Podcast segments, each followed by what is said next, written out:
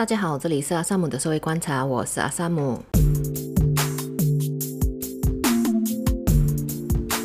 哎，今天录音的部分呢，我其实是没有在衣柜里面录音哈，就是我从衣柜里面走出来了。可是就是我不知道，就是那个背景音啊，对大家来说会不会有一点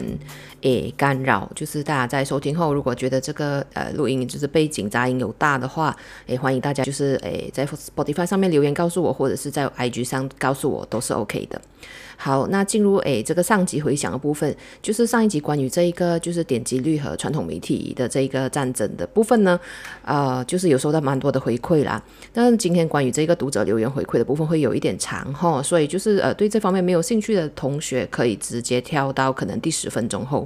呃，我在录的时候我还是还没有剪的啦，我不知道它是第几分钟吧，应该会超过十分钟。好啊，第一个留言呢，其实是来自我的学长。哎，这个学长现在是在诶，就是读中体系里面当老师啦，所以他就是呃，以一个就是教育工作者的那个角度来看，他觉得就是很有异曲同工之妙。呃，因为他的声音其实是很好听的啦，所以就是我就把他的那个整个就是语音抓下，然后就是让大家听这样子。我听完了那个纸媒的跟流量的部分，然后。我就在滑 Facebook post 看到一篇 Lamborghini 是不会在电视打广告的，因为它的受众不是会看电视的人。我觉得它是有一点异异曲同工的，就是整个纸媒跟网媒这件事情，跟线上课和实体课这件事情，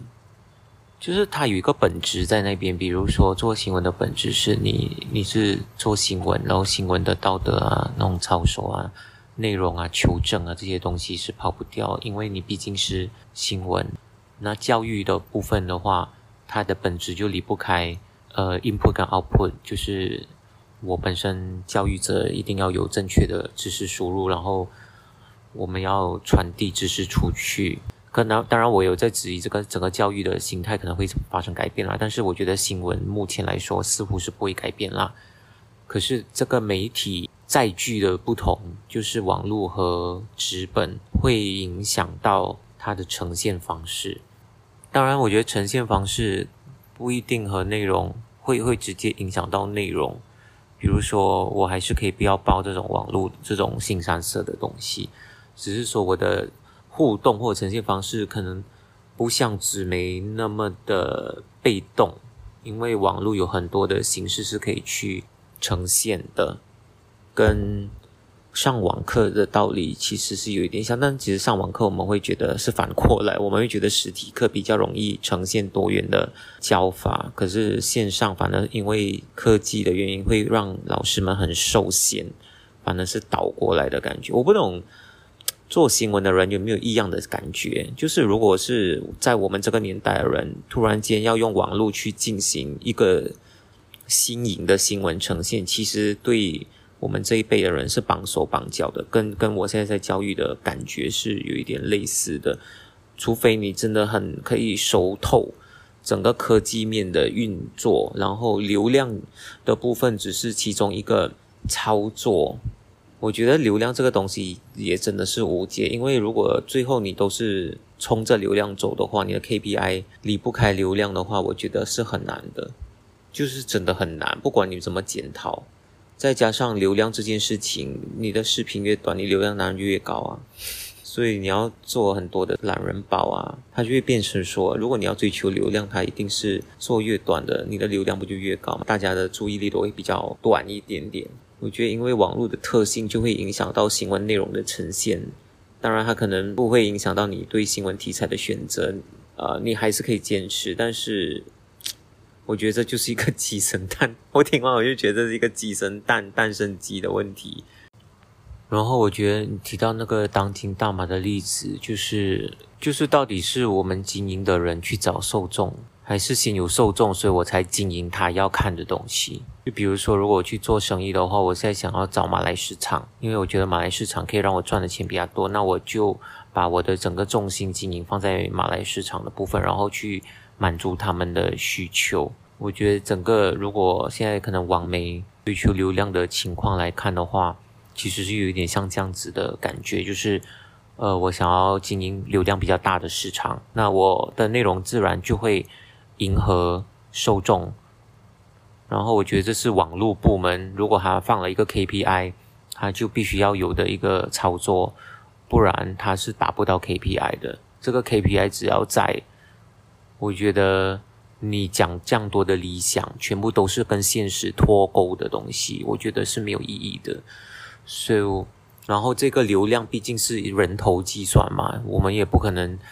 讲说你追求数值的听众会一再重复的看我，我很怀疑这件事情啊，因为所谓的流量一定是够通俗，我觉得可以到底的界限就是通俗，如果再往下就是媚俗啊，呃，哗众取宠啊，可能会找来更多，但是我觉得往流量大的。最底的底线是通俗，就是大家都能看得懂这篇新闻在讲什么。但是我觉得其实很多的新闻是术语太多，因为很执着于新闻该行业需要用的术语，所以导致很多我们要明白的人其实很难明白那个新闻在讲什么。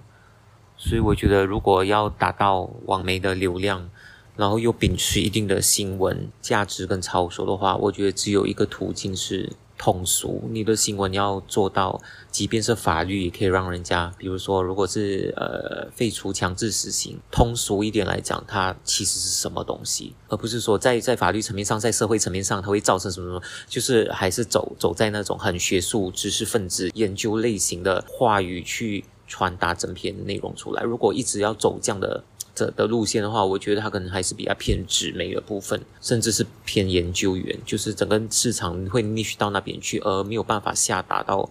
网络的部分。而且我觉得这个网络的部分可能是分成两种，一种是使用网，是那个受众特性，还是比如像你本身受众特性是你还是会追求想要认真看新闻，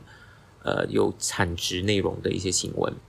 只不过你的使用途径。因为大势所趋改成网上，然后你没有想要屈就于就是传统媒体。另外一种是诞生于网络时代的人，他们在网络时代里面所产生的新的价值观，已经和我们这些中途加入这两者的价值观可能是很截然不同的。首先，我是想要讲这个 KPI 的部分。其实你也是可以选择不要用，就是流量这个东西作为 KPI。我知道现在的那个排行榜上，中国报是赢过新洲啦。然后可能因为这样子，新洲是有一点压力。这样子，因为你们是同一个集团嘛，其实还是可以分中化。就是非常想看八卦的，可以去看中国报。可是新洲不一定要变成另外一份中国报。呃，然后我是非常赞同我学长讲说，就是其实还是有很多努力空间。比如说，你可以把那个新闻变得更通俗，然后更多人看。这个东西可能还不需要到媚俗到。新三色这样子啊，然后还有一个听众留言是来自这个阿米利亚特云，诶，就是他说听完最新的一集，真的有很大的感触。我本身是地方组的记者，偶尔也会处理这种 viral news。那时处理车震事件，我心里真的很低落，会自我怀疑为何我们要报道这种事情。虽然前一晚就看到自媒体在那边报道，而且也看到其他同行也是有写这件事情，所以逼不得已还是写了这个新闻。整个人为了这件事情低落了好久。然后又爆出 View Chin 的事情，然后看到信州熟悉的人写这则新闻，我觉得我们实在是没有办法避开这件事情。然后他说：“我是我自己是有和我的主任分享这些事情的看法，主任心里也挣扎要不要报道，可是最后是被现实所打败，我只好找一些值得探讨的专题来写，呃避开写这种新闻。然后看到网网民一直批评主流媒体为何要让这些事情刷新版面。”可是却忘记了，媒体和网民是互相影响啊！只能希望大家不要一直关注这些八卦新闻啊！我自己是觉得说，就是呃，骂的人跟喜欢看的人，感觉上是两批人啊。然后就是看的人感觉就是真的很喜欢这种新闻，所以就是呃希望他们不关注，几乎是不太可能的齁。就是阿米莉亚等于是说，就是他觉得他就是超级挣扎的，因为其实大学的时候其实都有学两种写新闻的方式，其中一种是比较正规的，就是我们可能以前新闻 Who What Where Where How 这样报道一个事件这样，然后另外一种是 Curate News，所以我就知道说哦，原来现在的学院是有教你们写 Curate News，Curate News 就是这种啊、你在社交媒体上看到一个比较火的帖子，然后就拿过来写这样。让他自己是想抗拒这个东西啊，可是就是当记者的时候是没有办法逃过这个命运这样。啊，然后南洋奇闻的扎古叔叔是在 IG 上留言哈，他是说就是中文四大报章确实变成愈符合阶级化，上层老人只想做到退休，每天和老板们大鱼大肉。诶，关于这个部分，其实是诶我两天前有跟一个刚刚从业界诶出来的朋友啦，然后还有讲，其实里面。老人也是有试图要做一些事情啊，可是就是可能有一些年轻人也是就是有顶撞他们还是这样啊，结果最后就放弃了咯，这样。以一个华社的角度来讲，并不是不能不理呃不能理解啦。可是就是如果你以一个公司高层的那个角度来看，就觉得说，嗯公公司高层 supposed to do better 这样，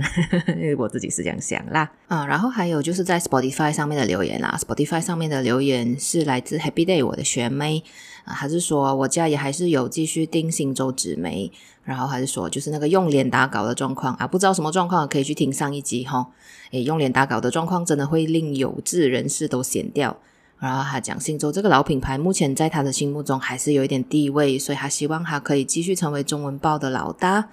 呃，这个维持这个姿态，而不要沦落成中国报这样子。其实我自己后来也是这样子想啊，就是觉得说，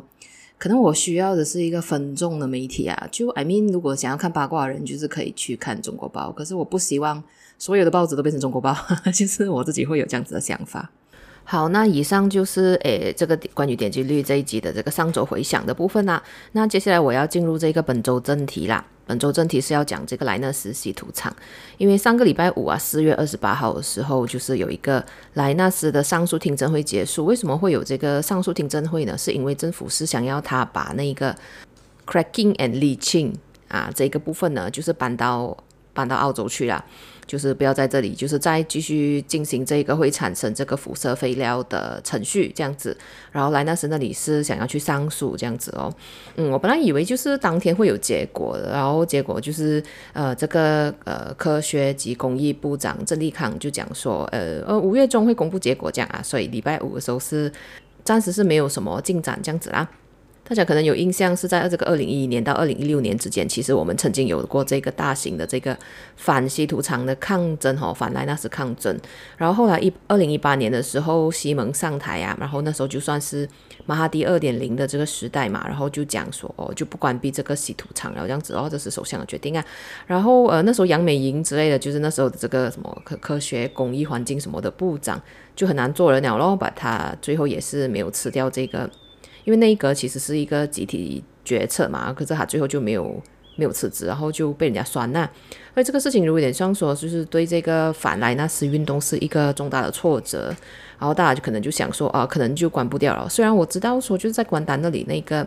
呃拯救大马委员会啊，就是 SMSL 啊，他们应该还是有继续打一些司法战啊什么这样子的东西。可是就是那时候就是西蒙的支持者，就可能你一开始可能是为了说哦，希望他可以关厂，希望他可以有好良好的治理而投给西蒙的人呢，就一直被其他人酸讲啊烧厂啊去烧厂啊不去烧厂什么什么这样子啊。啊，所以就是这是大概那个事情的 background 这样子哦。不，其实这个反莱纳斯运动呢，其实好像是真的是很难渗透马来群众啊。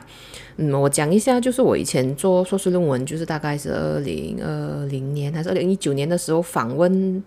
一个呃有在里面担任干部的人的一个结果啦，因为那时候我访问的时候，我是跟他讲说，诶，这个东西会匿名，所以呃在这边我就不公布他的那个身份啦。反正他就是在呃那个反莱纳斯运动里面做重要干部的当地人啊。然后他就讲说，就是刚刚开始二零一二年的时候啊，他们其实有进甘崩之类的，然后是那时候是东邦那个回教党的力量进去甘崩，然后就是在马来。诶，甘榜里面做一些电影放映啊，什么这样子，然后那时候的那个反响是不错的，然后他就发现说，就是其实社会运动好像不喜欢拍传单啊，可是他们那时候呢有进去马来甘榜拍传单，然后他是觉得说，其实拍传单是最有效的。啊，可是就是到后来呢，就是可能到黄德做那个绿色苦行的时候啊，虽然华人是对这个东西是很热络啦，可能你到走到哪里，然后就会有人出来迎接，或是有人参与走一段这样子。可是其实他行经就是马来甘榜的时候啊，那个反应是蛮冷的啦。其实它的关键是因为二零一二年十二月的时候呢，莱纳斯就拿到了那个 TOL，TOL 叫做 Temporary Operating License，就是临时营运执照啊。其实那个时候开始，我就觉得说，就是就是很难关掉了，因为那个时候看起来，除非政府在二零一三年倒了，如果政府没有倒，就是其实就是已经你已经让一个外资进来了啊，你也不能够突然间让他走啊，所以那时候就面对相当大的困难了啦，我觉得。然后，而且他开始营运了之后呢，其实他就会让周围的这些马来港邦，就是有确实感受到好处啦。就是你，你思考一下，假设你是一个小镇居民啊，然后你能大学毕业，你想要找，或者你可能没有大学毕业，你可能只是 S B N 毕业，然后你想要找白领工作，大部分时候呢，你可能要理想背景，或者是你如果留在小镇的话，你的薪水可能会很低。可是来纳斯就让他们就是有一个体面就业的机会啊，有不错的白领工作跟收入这样子啊。所以呢，呃，今年的这个二月二十三日的时候呢，就是呃，莱纳斯就是这个东西可能他们必须要搬走了，这个期限已经慢慢到的时候呢，呃，就是有上百名莱纳斯的员工跟承包商在那个巴洛，就是那个莱纳斯诶稀土厂的那个地点。附近的这个这个足球场聚集啊，然后就是请愿这样子啊，就希望政府不要把这个呃稀土厂的这个 cracking and leaching 要求他们移出关单啊，因为这个会导致有数千人的这个生计受到威胁哦啊。然后我如果看当时的那个报道，还是讲说这个什么莱纳斯的代理协调人叫做 Mohammad Badru Hisham 嘛。他就讲说，我在莱纳斯工作了十多年，然后就是他讲他不是傻的。如果这个工厂很危险、有辐射的话，我为什么还要继续在这里工作？他讲他还有妻子和孩子和家人。如果莱纳斯稀土厂真的会对我和我的家人构成健康风险，我不会伤害他们。然后类似的这种集会，其实在在二零一八年的时候也有发生过啊。那时候是有一千名员工跟家属出席这样子。然后其实莱纳斯稀土厂它最关键的那个问题就是这个废料处理咯，就是呃这个科学与工业部长郑立康在今年二月的时候有在那个记者会上公布说，诶，莱纳斯从二零一二年开始运作，一直到现在二零二三年可能七月为止，因为他们给他的期限是七月之前你一定要移出去啊，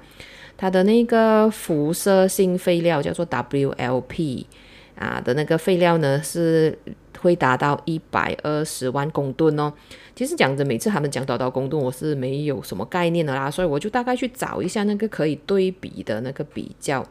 啊、这样子讲好了，我们的国家每年生产一百六十八万公吨的稻米啊，然后呃，因为这个粮食自给率是七还不到七十啊，六十多吧，现六十八吧，好像是最新的是，所以我们还要再另外再进口很多公吨的那个稻米才够啊，反正它就是。一百六十八跟一百二十，一百六十八万跟一百二十万，就是如果废料一百二十万，差不多是比我们每年生产的那个稻米还要再少一点哦。嗯，所以这样子感觉，嗯，好像就是好像比较有概念，好像我不懂啊，我自己觉得说，嗯，好像比较有概念这样。然后呃，莱纳斯在处理这个废料的态度上，我觉得其实他不是很认真啊，就是一直采取一种拖字诀。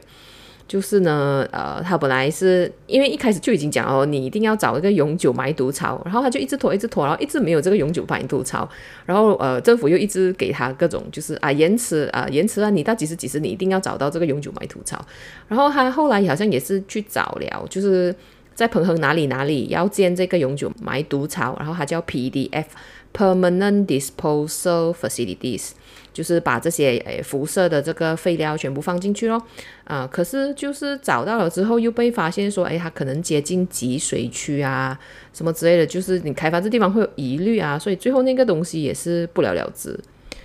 这样子哦，所以我也不知道这个东西到底到最后啊，它就是有没有板上钉钉啊，这样子。然后，诶，西蒙政府的这个要求是要求他们把这个 cracking and leaching 这个东西搬走咯。然后看起来莱纳斯好像是真的要做的啦，所以，嗯，所以我不明白为什么这个上诉庭真会，嗯，well，然后因为他在二二月的时候那个记者会的时候是讲说，澳洲，诶，他们的那个 Kalgoorlie 那里的工厂，诶，它的那个建造进度是七十到八十八线哦。所以如果你已经准备好一个设施要去做这件事，然后你不可能又不搬回去的嘛？你都建了那个工厂，所以我就觉得是有一点奇怪啦。嗯，然后如果是你从经济的角度上看来哈。就是当然，莱纳斯稀土厂现在的这个条件和二零一二年开厂的那个条件其实是不一样的。因为二零一二年的时候呢，首先我们还没有政党轮替啦哈啊，然后二零一二年的时候是没有美中贸易战，那美中贸易战是二零一八年的时候发生，然后也没有俄乌战争。然后那个时候的这个所谓电动车，虽然讲说诶未来可能电动车会兴起啊什么啊，就是反正电动车这种会大量用到稀土的啦，可是。呃，它就不如现在哦那么的急迫，就是这么多人，可能电动车市场的那个扩大什么这样子啊，然后就因为这种局势呢，其实这个稀土嘞就变成一种非常重要的资源。当然它之前就很重要，可是它现在又更重要了，因为这个供应链的这个裂解啊，就是嗯。其实以稀土的这个供应链来讲呢，就是中国的稀土蕴含量呢是非常高的，就是可能好像全世界都要靠中国这样子啦。如果你找这个东西，我实在是不是很明白它的那个 percentage，因为如果我找中文的资料的话，它的那个稀土蕴含量是中国是蕴含了八十到九十八线，可是如果你用英文找哦，它就会变成六十八线。所以到底呃，就是。这个如中文的资料是不是有按照中国的口径吹水，还是怎样？我就不是很了解了。反正就是，诶，超过五成以上啊，就是呃中国的那个稀土这样啊。当然，就是可能陆续各国也会在挖，也会发现稀土这样子。好像我们国家好像也有发现稀土啊。啊，所以这个可能这个发现率就会一直在改变哦。这样如果讲之后，在这个美中贸易战的这个状况下，如果好像英国、美国、欧洲、澳洲、日本等这些国家，他想要这个供应链跟中国切割的话，那中国以外的这个稀土来源呢，就显得很重要哦。That's why 哦，就马来西亚的这个稀土厂也很重要啦。这样呃。我们是很努力在这个冰城啊发展这种半导体行业啊，半导体行业也是会用到这个稀土的。那我是记得说，我看过 MIDA 的报告是讲说，我们的 E&E 行业会从这个二零二五中国制造什么的当中受惠这样子咯。所以就是感觉呃，我们好像还是会跟中国有相当的这个经贸来往啦，就是除非美国真的是会讲到说，你完全不可以跟中国有任何来往这样子，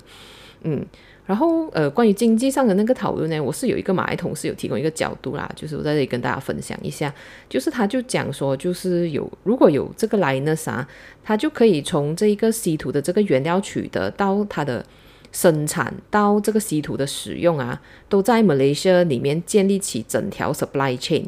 就是我我我是不是很知道啊？他的意思就是说，就是肯定可以从关丹运去槟城这样子啊啊，然后可是 Lynas 呃，好像是蓝系。蓝系稀土是吗？其实我不是很确定，就是冰城那里他们那个半导体业，他们用的那个东西是不是蓝系的这个稀土这样子啊？因为我暂时是找不到资料啦，所以如果大家如果知道的话，可以告诉我这样子哦。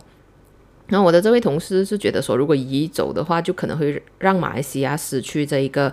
在这个稀土供应链上面，就是占据先机，或者是稀土开采呃稀土提炼技术上占呃占据先机的一个风险啊，马来西亚会失去这个东西哦啊。可是这是从经济角度出发的啦，这样我自己不是经济出身的人，就会觉得说，就算我们没有最好的条件，如果我们有次好的条件，其实也是 OK 嘛，这样子，嗯，反正这就是一个不同的角度啦，就是讲出来给大家分享这样子哦。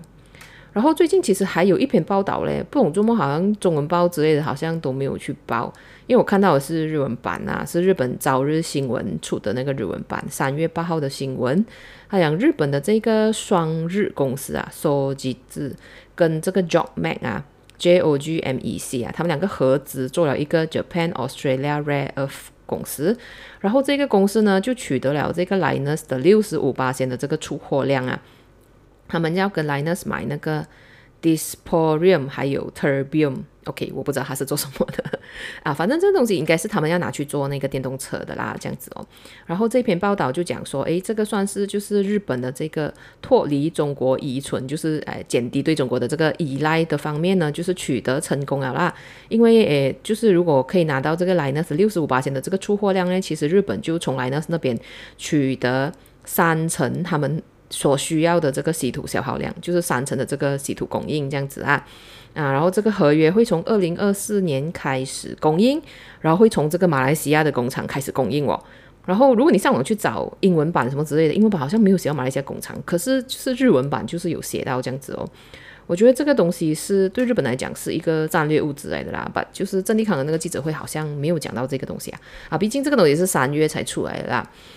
所以，嗯、不知道诶，就是感觉好像这个关于这个方面哦，可能媒体记者或者是呃其他国会议员啊，可能还是要去再去追问啊，追问一下，就是现在的政府，就是到底这个东西出货量，如果它真的是只是什么 cracking and leaching 移走，然后其他的提炼在我们这边做，然后再由我们出货，感觉还是可以啦。可是如果它真的那个整个东西移走的话，可能就不是从我们这里出货了咯。嗯。好，那以上就是这一个 Linus 的部分啦。我自己是期待它这个五月中公布的这个结果。呃，因为我以前都是就是从采访这个反莱纳斯运动的这个呃集会开始当一名记者啊，所以我是希望说这个运动可以取得成功啊。可是诶，不管怎样，到最后还是要等这个部长的宣布了哈。好，那接下来进入这个结尾的部分。我这个礼拜六其实也有去上诶另外一个 podcast 的节目，叫做《成人的路上》。我在这一个节目里面呢，是有分享说我自己啊，为什么当初会去当记者啊，然后当记者。呃，当记者这个过程啊，包括说，呃，我就是可能我自己的一些成功的体验，还有就是我自己一些失败的没有没有处理好的部分，这样子，这些部分我好像都没有在这个节目里面讲过啦。所以如果有兴趣的呢，大家可以去搜寻《成人的路上》啊，成人就是。诶，成为大人啊，成人的路上，路上就是走路那个路了哈啊，就是诶，大家去听这一个，大家去听那个 EP 四十三，叫做他的故事，真的只是这样吗？这样子啊，这一集呢，就是诶我的访谈这样子哦，因为这整个过程其实是非常愉快的啦，就是那时候有出来一起访问的是新佑跟啊 Fiona，因为呃 Fiona 是诶正在实习中的这个临床心理师，然后诶新佑其实也是心理系出身的啦，啊，所以他们有。开解我一些就是过去过不去的结这样子啊，所以有兴趣的朋友们都可以去收听这样子哦。白天晚上啊，就是昨天晚上我其实去了这一个台湾的那个脱口秀的诶伯恩伯恩来马来西亚开那个什么所谓破蛋者的这个马来西亚场次啊，反正就是去听了一场脱口秀这样子。然后呃，其实我为什么会去听这个脱口秀，是因为我之前是有听我其他的朋友，就是呃认真的建红的建红，还有就是呃之前在马新社。当主播的是你，他们有去听本地的，然后就觉得说本地的好像真的很不行啊。那我就很好奇，说就是本地的跟可能台湾的这种所谓的比较成熟的，已经做了两个季度还是几个季度的这个台湾的这个什么博恩夜夜秀，然后又可以开巡回的这一种比较成熟的产业之间的那个差距到底有多大？这样子啊。啊，可是呃，我自己去现场听啊，我是觉得说，嗯，因为博恩他自己是有讲说，他喜欢写那一种就是所谓观众是笨蛋型笑话，就是呢，他会诶写一些就是可能诶你按照他这样子铺梗铺梗下去讲，诶好像就，就那个答案最后应该是这样，诶可是他最后给你的答案不是这样，是一个反转这样子啊，嗯，然后他的那个内容是有包括所有讲到 AI 啊，也有讲到缺蛋啊，也有讲到台海战争这样子。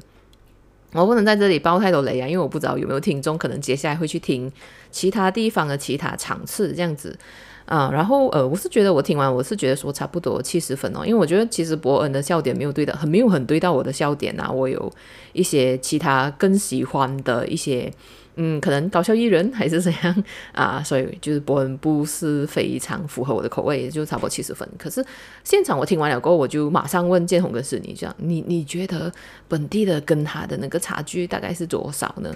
他们就讲说，嗯，本地的大概是这个的一半哦。其实如果我给他七十分，他们可能三十多分哦，这样子哦。嗯，可是就是我知道，呃，就是可能本地的脱口秀就是也还蛮多人支持啊，可能这个东西就还是在发展中。我是希望他们可以，因为如果你有听博恩的 podcast 啊，叫做博音啊，它里面会讲到说他去钻研可能外国的那些脱口秀演员怎样写段子，跟一些可能理论啊，就是诶怎样，就好像如果你看周星驰电影，它里面是有讲什么。还会看一本书叫《演员的自我修养》，就是可能脱口秀演员还是有一些，就是类似这样子的那种，呃，理论书啊或者什么之类的，就他会去看，然后他会去思考，他会去实践这样子啊。所以可能这方面的功课是，就是可能本地诶脱口秀界可能还需要再努力讲啦，嗯，这样子咯。